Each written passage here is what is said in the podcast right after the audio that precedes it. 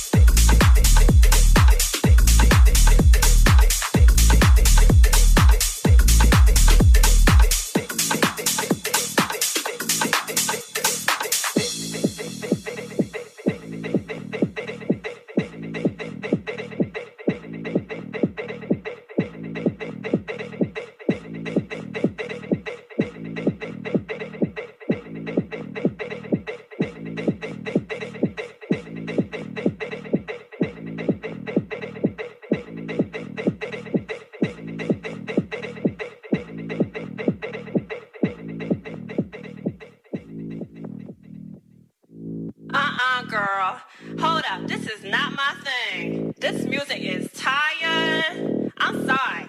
He's gonna have to play something else. Let me go talk to the DJ. Or I'm out of here. Excuse me, Mr. DJ. Yes? Could you play something with a beat? What do you mean something with a beat? You know, something I could dance to? Well, I don't know, like what? You